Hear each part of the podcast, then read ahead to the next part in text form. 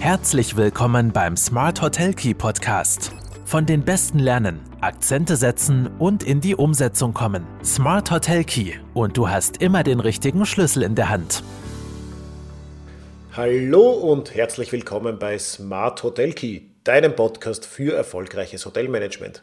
Mein Name ist Marco Riederer und ich freue mich sehr, dass du heute wieder mit dabei bist, wenn es um das wichtige Themenfeld der Mitarbeiterstrategie geht. Es gab ja hier im Podcast vor ein paar Wochen schon mal einen Blog rund um Leadership, Selbstmanagement und äh, Mitarbeitereffizienz. Ich werde diese Folgen auch in den Shownotes nachher verlinken. Heute steht aber der mit Abstand wichtigste Erfolgsfaktor der Hotellerie im Fokus, nämlich der Hotelmitarbeiter, die Hotelmitarbeiterin selbst.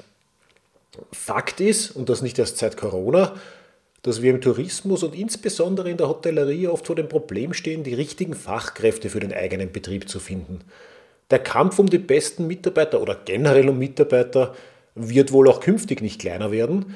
Äh, Fakt ist aber auch, dass wir in der Hotellerie natürlich in einer Dienstleistungsbranche arbeiten und gute Mitarbeiter deshalb unabdingbar sind, um den Gast entsprechend zu servicieren. Äh, gute oder zufriedene, ganz, ganz wichtig, zufriedene Mitarbeiter machen oft den entscheidenden Unterschied aus. Und dieser Herausforderung müssen wir uns stellen und dieses Thema am besten auch strategisch angehen. Dazu habe ich mir gedacht, heute mal wieder eine Expertin als Interviewpartnerin mit ins Boot zu holen und ich freue mich daher sehr, dass mir Silvia Wunder gleich Rede und Antwort stehen wird. Silvia ist Touristikerin aus Leidenschaft und kümmert sich in ihren Beratungen vor allem um die menschliche Komponente. Zu ihren Kernkompetenzen zählen unter anderem Recruiting, Personalentwicklung und Führungskräftetrainings. Wenn es nun darum geht, eine passende Mitarbeiterstrategie zu entwickeln und umzusetzen, dann führt quasi kein Weg an ihr vorbei. Aber genug der Einführung. Ich freue mich, dass Silvia heute bei mir zu Gast ist und ich wünsche dir viel Spaß und spannende Erkenntnisse mit dem folgenden Interview. Hallo liebe Silvia, freue mich, dass du heute in meinem Podcast zu Gast bist. Ich habe dich im Intro schon ein bisschen vorgestellt und zum heutigen Thema ein paar Worte gesagt, aber sei doch so lieb und sag auch unseren Hörern, wer bist du und was machst du?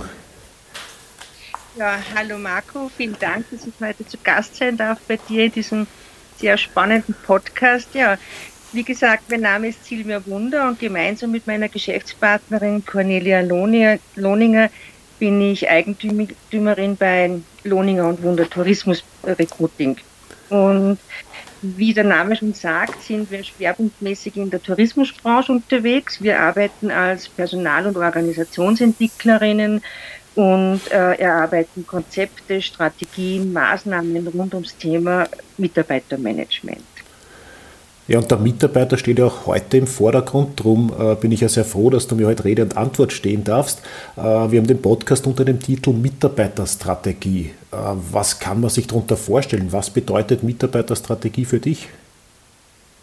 Mm, für uns ist Mitarbeiterstrategie ein Überbegriff und zwar, äh, wie sich ein Unternehmen zum Thema Mitarbeiterpersonal eben aufstellt. Und dazu zählen für uns ganz viele Bestandteile. Da gehört einmal dazu, sich die Frage zu stellen, was habe ich denn für Mitarbeiterbedarf? Und zwar nicht nur an Köpfen, sondern auch Qualifikationen oder wie gestalte ich meine Mitarbeitergewinnung? Wie äh, gelingt es mir auch Mitarbeiter eben zu rekrutieren? Ähm, was bedeutet für den Betrieb äh, in die Förderung von Mitarbeitern zu investieren in Form von Schulungs- oder äh, Trainingsmaßnahmen?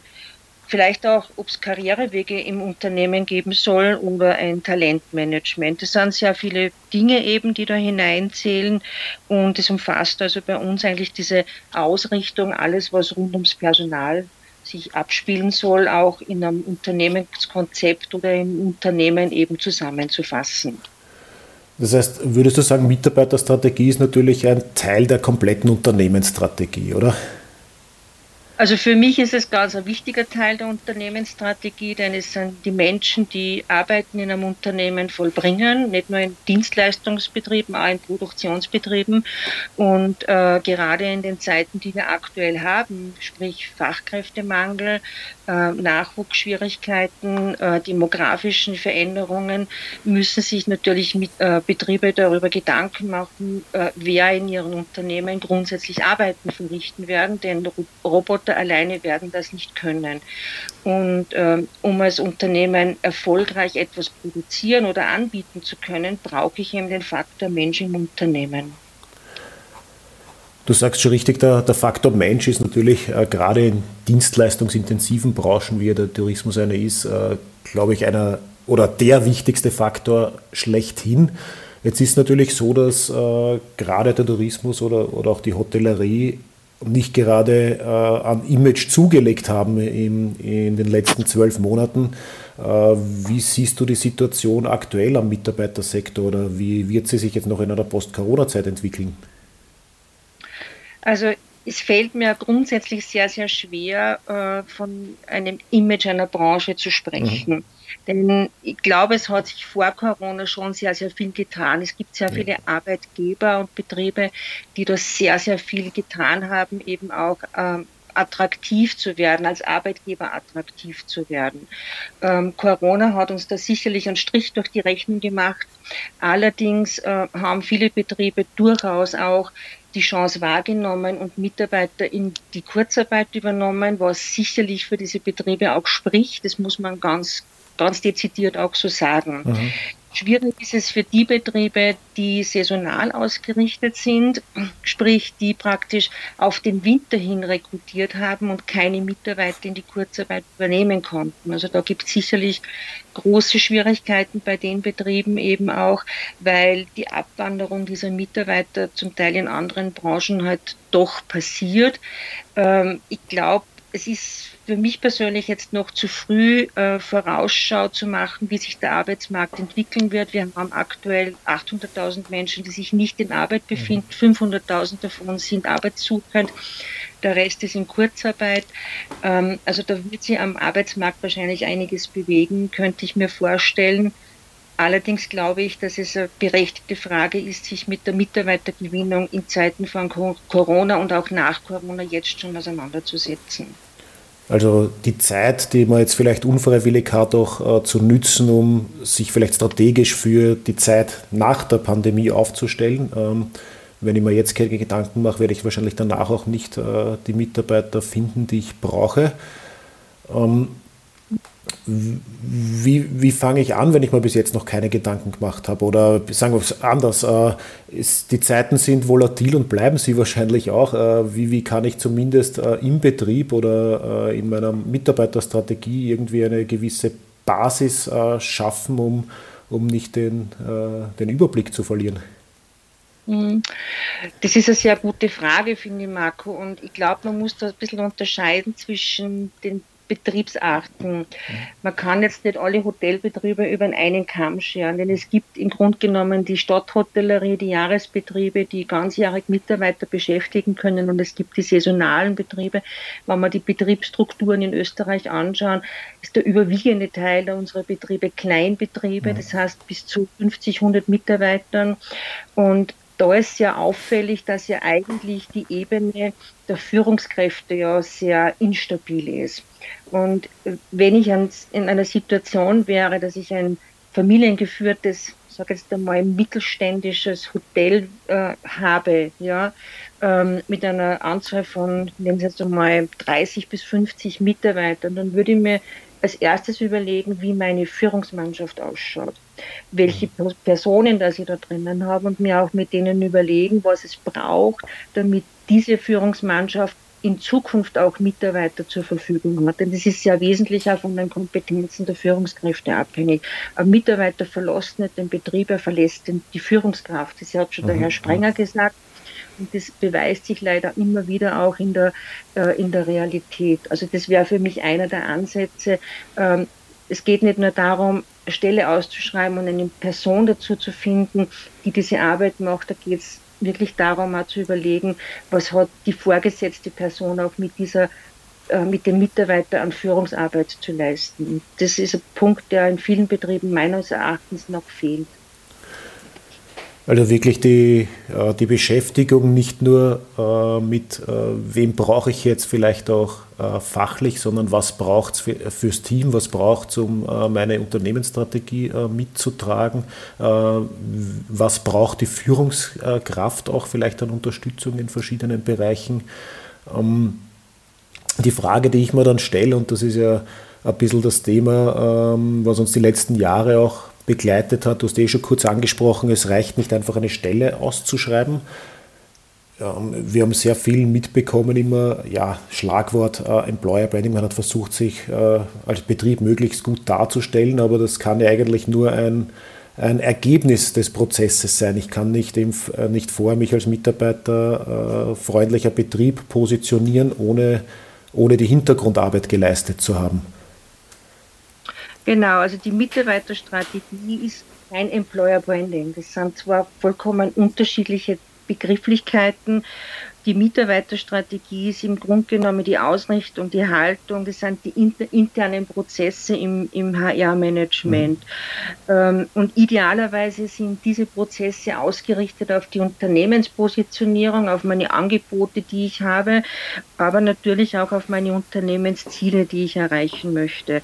Das, das ist ist, ist im Ideal aus einem Bus. Und deswegen ist es für mich eben auch äh, so wichtig, dass das Thema HR auf die gleiche Ebene geholt wird, wie im Grunde genommen betriebswirtschaftliche Unternehmensthemen das sind. Und äh, die Mitarbeiterstrategie ist etwas, was auf, in, auf der Organisationsebene passieren muss. Das Employer Branding ist ein Begriff aus dem Marketing im mhm. Grunde genommen. Ähm, als solches, äh, also Branding als solches kommuniziert Inhalte, die in der Mitarbeiterstrategie festgehalten sind. Und Branding mache ich ja idealerweise auch nicht für alle über einen Kamm, sondern da suche ich mir ja auch mal die Zielgruppe aus. Denn eine Branding-Kampagne für Lehrlinge wird anders ausschauen wie eine Branding-Kampagne für, ähm, für Führungskräfte. Das heißt, ich habe ganz gezielte Botschaften, die authentisch sein müssen und aus der Mitarbeiterstrategie kommen, aber angepasst sind an die Sprache und an die, die Aufmerksamkeit der Zielgruppe. Und das ist für mich ein ganz ein wesentlicher Unterschied. Und insofern ist Employer Branding für mich ein Teil, ein nachfolgender Teil mhm. eben aus der Strategie heraus. Ja, danke Silvia, dass du das so feststellst oder festhältst und ich äh, finde das auch ganz wichtig, dass wir da die Unterschiede klar machen zwischen Employer Branding und Mitarbeiterstrategie, was ich sehr oft mitbekomme, auch vor Corona schon in Gesprächen mit, äh, mit Hoteliers und mit Betrieben ist, ist das Thema, ja, wie komme ich jetzt zu, äh, zu neuen Mitarbeitern? Wir müssen was tun, wir müssen uns als guter, Mieter, äh, als guter äh, Arbeitgeber positionieren, wir müssen was tun in Richtung äh, Employer Branding, ist da oft dieser erste Gedanke. Aber ich glaube, da hapert es eben sehr oft äh, an den Vorarbeiten. Ich muss mir zuerst einmal Gedanken machen, was, was intern mit den Prozessen äh, passiert oder wie ich mich äh, intern aufstelle, bevor ich äh, Marketing für Mitarbeiter betreibe. Mhm. Das ist eine sehr wichtige Frage, ja. Und es ist mir sehr gut, dass wir darüber sprechen können, auch in dem Zusammenhang, denn ich glaube, dass ähm, viele Betriebe zum Thema Marketing oft die Gästebrille aufhaben. Also sie, sie ja, Betriebe investieren ja sehr viel Geld, um Gäste anzusprechen und haben dann natürlich auch gute Erfahrungen in der, in der Zusammenarbeit mit ihren Werbeagenturen, die das für sie übernehmen. Es macht allerdings einen riesigen Unterschied, ob ich jetzt Gäste anspreche über Kampagnen oder ob ich Mitarbeiter suche. Denn mhm. äh, die Motivation auf eine Anzeige oder auf, Inser auf ein Inserat zu klicken ist unterschiedlich. Der Gast hat ein Bedürfnis, der möchte gerne einen Urlaub machen, ja? ähm, der, der ist bereit, etwas zu tun, der ist bereit, etwas äh, Geld dafür auszugeben und etwas zu bezahlen. Das ist sozusagen die Intention, die der Gast hat. Der Mitarbeiter möchte auf der anderen Seite seine Arbeitsleistung zur Verfügung stellen stellen und möchte auf Augenhöhe auch behandelt werden. Das heißt, er hat eine andere Intention und er sucht auch etwas anderes als den Verkaufsgrund im Sinne von, was sind wir nur für ein toller Betrieb und was haben wir für tolle Mitarbeiterleistungen. Das ist eigentlich sekundär. Ich muss den Mitarbeiter oder beziehungsweise den Bewerber ganz woanders abholen. Und ich glaube, dass man, dass man das auch von einer anderen, wie gesagt, Brille auch betrachten, mit einer anderen Brille auch betrachten muss und dass deswegen auch mh, hm, viele Branding-Kampagnen nicht funktionieren. Ähm, das ist das eine. Und das zweite ist, muss mir natürlich in einer Ausschreibung auch sehr genau überlegen, wie ich rein von der Textgestaltung her ähm, die Sprache und die, das, wofür das Unternehmen steht, in sehr kurzen aussagekräftigen äh, Formulierungen so darstelle, dass der Mitarbeiter auch das Bedürfnis oder der Bewerber das Bedürfnis hat, ah, das spricht mir an, ah, das zieht mir jetzt richtig in, diese, in dieses Inserat hinein. Und da muss man, glaube ich, auch, braucht man gewisse fachliche Expertise dazu. Ähm, und ähm, das unterscheidet aber sich sehr, sehr stark eben auch von dem reinen Produktmarketing. Mhm.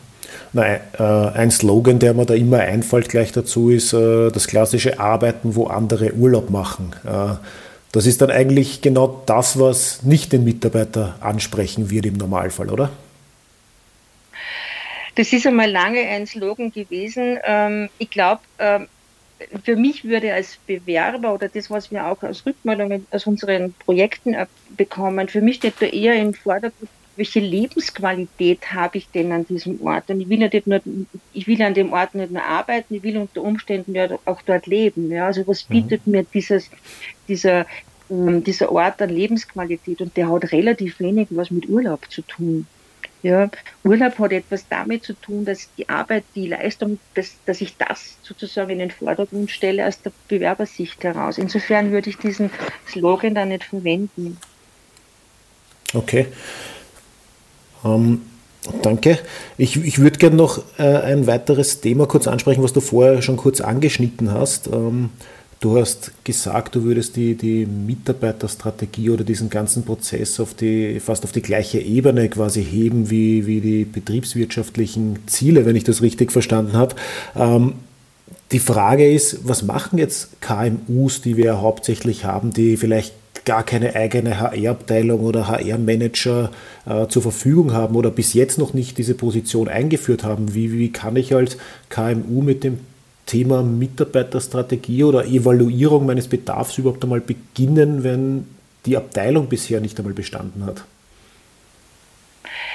Ich, ich, glaube, das wird manchmal ein bisschen zu hoch gedacht. Ich würde mhm. das auf den Boden der Tatsachen runterholen, denn es, ähm, es gibt im HR-Management gibt so einen Spruch, der lautet, äh, etwas für das für die Mitarbeiter zu tun, ist immer noch besser als nichts für sie zu tun. Das heißt, es geht jetzt nicht so sehr darum, dass ich von Anfang an das perfekte HR-Management habe.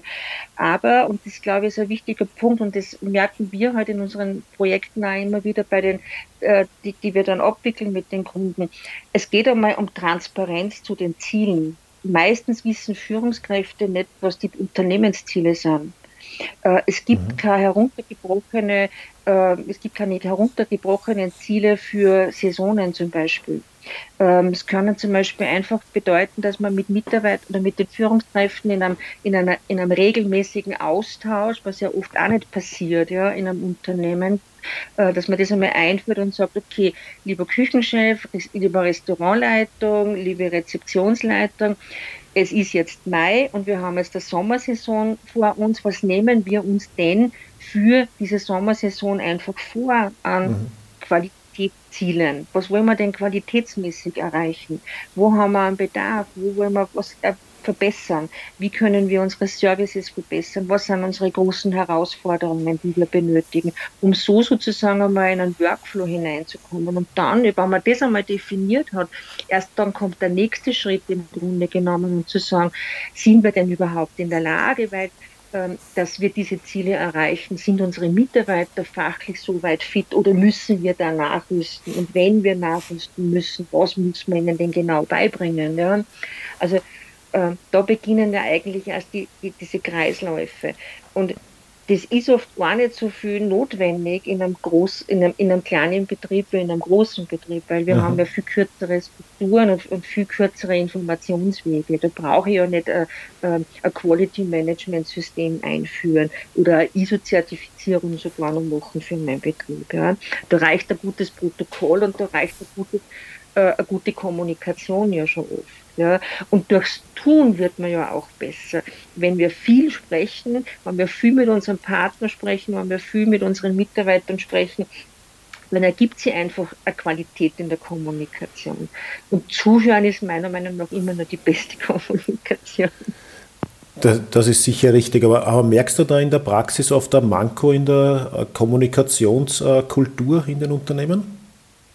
Ja.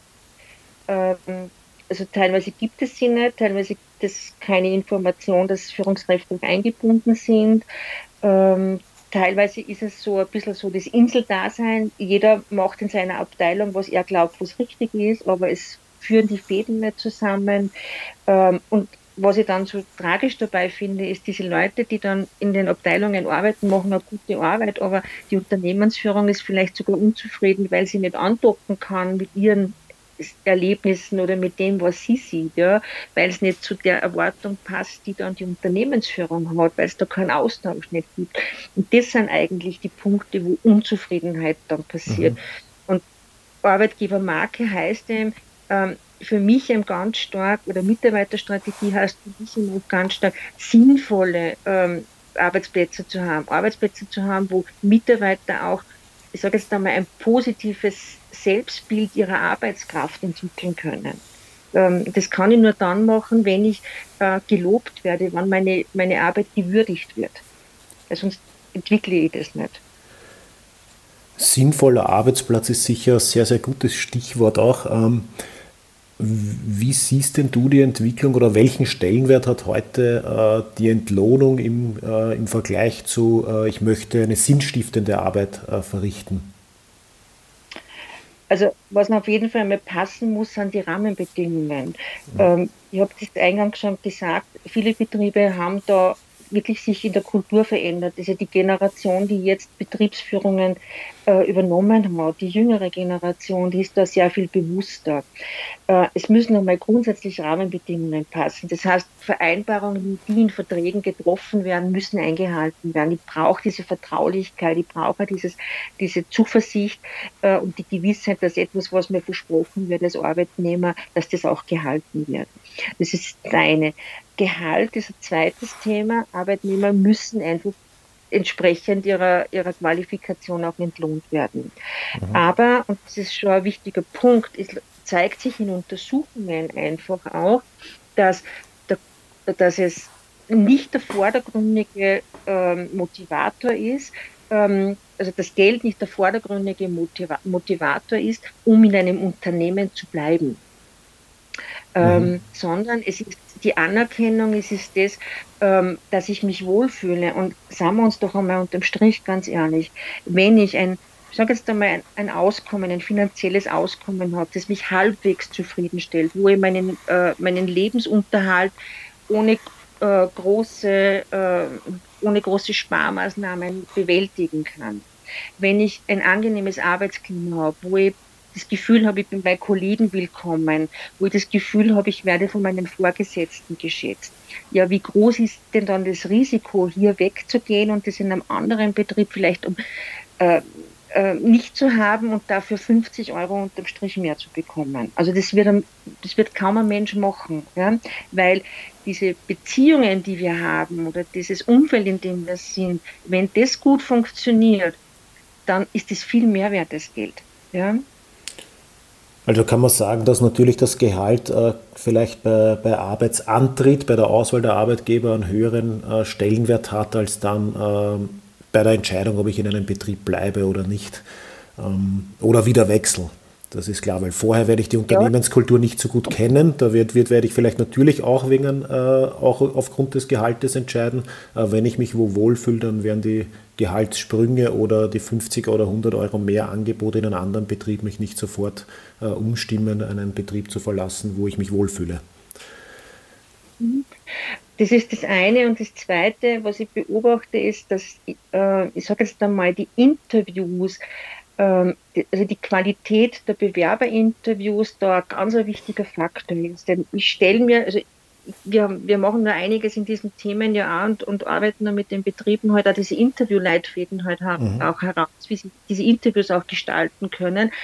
Und da beobachten wir halt oft äh, oder bekommen wir auch die Rückmeldungen, dass sie das Gefühl haben, dass sie dass sie unter Druck gesetzt werden von den Bewerbern, so nach dem Motto, ich möchte das aber an Gehalt haben, sonst gehe ich woanders hin. Ähm, und das ist für mich immer so ein, so ein Faktor, wo ich dann sehr klar auch sage, ähm, in dem Moment, wo ich nicht mehr auf Augenhöhe kommunizieren kann, weil ein, ein anderer mir sagt, was ich zu tun habe, ähm, muss ich mir überlegen, ob ich das haben will, weil das, das wird kein wertschätzender Umgangston mehr werden. Ähm, das muss ich mir wirklich gut ja. überlegen, ob ich das Betrieb haben will. Ja? Und da geht es darum, in erster Linie, wie reagiere ich dann auf so eine Gehaltsforderung? Ähm, gehe ich dann sofort, gebe ich bei und sage, naja, ich muss den jetzt nicht mehr, weil ich bekomme niemand anderen mehr, dann wird der andere immer in der stärkeren Position sein.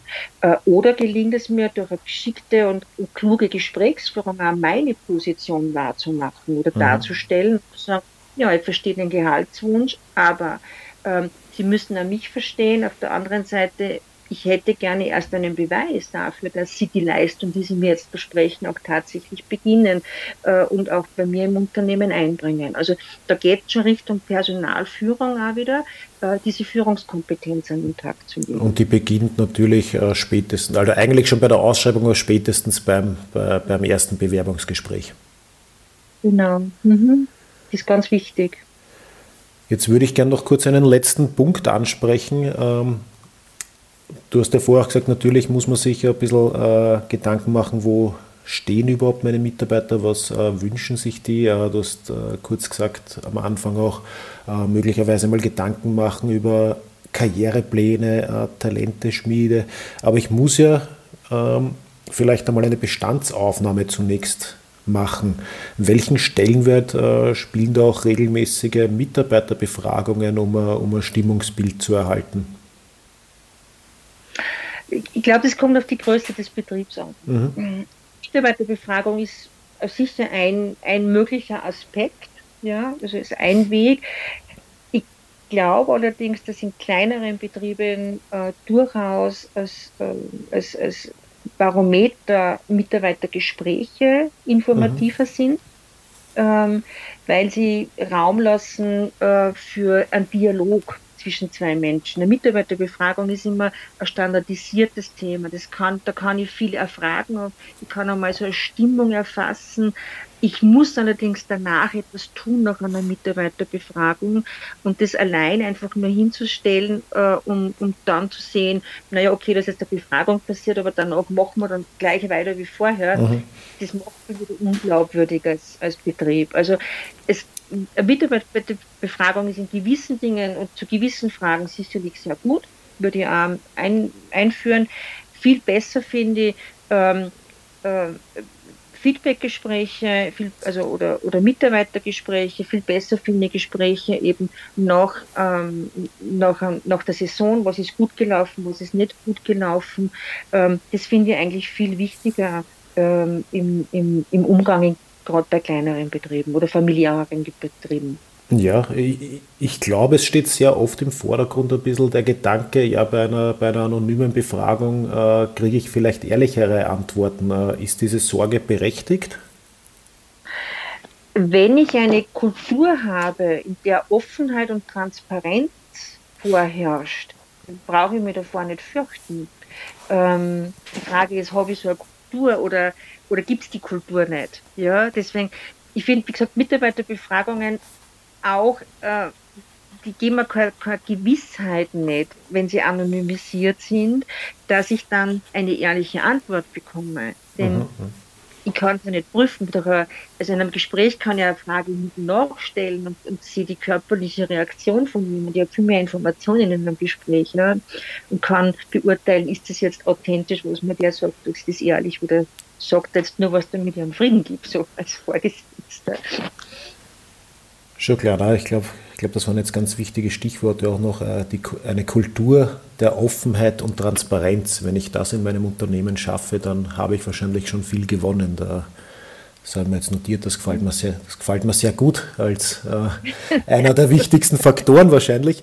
Ähm, Vielleicht wollen wir, vielleicht wollen wir über, äh, über das heutige Thema Mitarbeitermanagement wir, oder Mitarbeiterstrategie, wir haben es jetzt heute eh schon ge, äh, gemerkt, das ist ein sehr, sehr weites Feld und wir haben jetzt einige Bereiche, wo wir, wo wir sicher noch viel vertiefen können Richtung äh, Onboarding-Prozesse, Austrittsgespräche, Potenziale richtig einsetzen, äh, Förderungen von Mitarbeitern etc.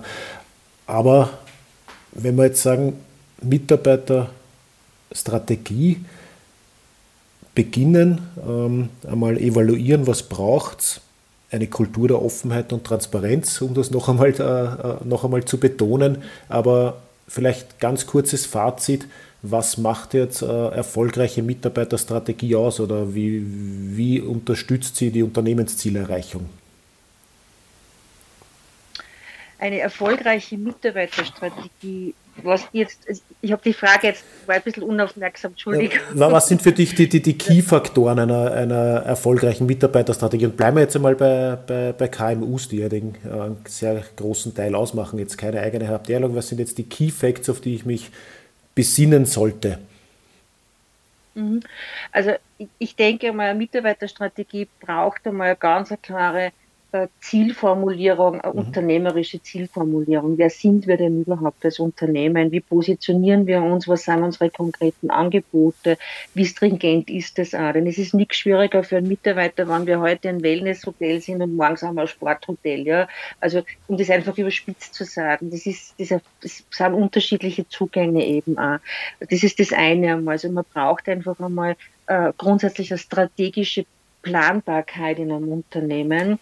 Ähm, das ist, glaube ich, einmal ein sehr wichtiger Punkt. Äh, eine Mitarbeiterstrategie ist auch wichtig, eben um diese äh, um zu wissen, wen suche ich denn überhaupt als Mitarbeiter, welche Qualifikationen brauche ich, welche Persönlichkeitstypen brauche ich.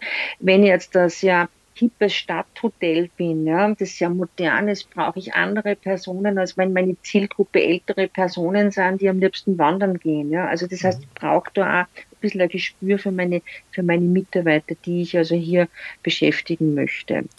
Ähm, ich muss mir natürlich einfach auch überlegen, was sind die Maßnahmen, die ich in meinem Unternehmen grundsätzlich machen kann. Was, was habe ich denn überhaupt für Ressourcen in meinem Unternehmen, um Mitarbeiterführung durchführen zu können? Ja?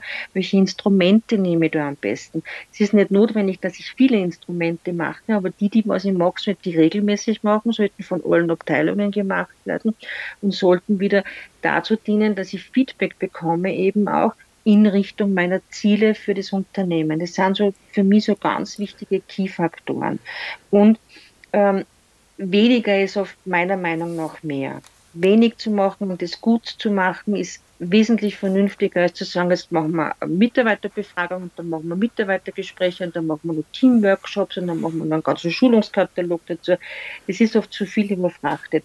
Der Mitarbeiter muss ja erst lernen, in einer Kultur dieser Mitarbeiterstrategie zu arbeiten und dort anzukommen. Der ist ein Teil davon. Den muss ich mit abholen. Das ist ein ganz wichtiger Punkt. Und für mich ist auch noch ein Key-Faktor Führung. Was ist mhm. der Führungsstil? Wofür stehen die Führungskräfte? Was sind ihre Führungsaufgaben? Was erwarten wir als Unternehmen, dass sie definitiv auch mit und für die Mitarbeiter tun? Ja, sehr gut. Na, das sind einige ganz wichtige Faktoren. Natürlich alles ausgehend von den Unternehmenszielen. Äh, Kultur der Offenheit und Transparenz. Weniger ist oft mehr und ganz klare und äh, wichtige Führungsstrategie. Und um einen Satz von dir auch nochmal zu wiederholen, etwas für die Mitarbeiter zu tun, ist besser als nichts für die Mitarbeiter zu tun. Das ist so, glaube ich, dieser Anstoß, den ersten Schritt zu machen, wenn ich mich bis jetzt noch nicht ehrlich mit dem Thema auseinandergesetzt habe, sich einmal selbst auch zu hinterfragen, wo stehen wir. Ähm, ganz, ganz wichtige und äh, in manchen Fällen sicher auch absolut äh, dringende Fragestellungen, mit denen man sich beschäftigen sollte. Ähm, liebe Silvia, ich sage vielen Dank für deine Expertise heute und für die vielen wichtigen Inputs. Ähm, hast du noch Abschlussworte oder einen Tipp für unsere Zuhörer? Ja, ich hätte noch einen Tipp, nämlich ähm, ich würde jedem Unternehmer, jeder Unternehmerin, jeder Führungskraft, jedem, der da jetzt zuhört, ähm, einfach ans Herz zu legen, nehmt eure Verantwortlichkeit an, die ihr gegenüber euren Mitarbeitern, Kolleginnen habt, ähm, denn das ist Teil unseres Daseins.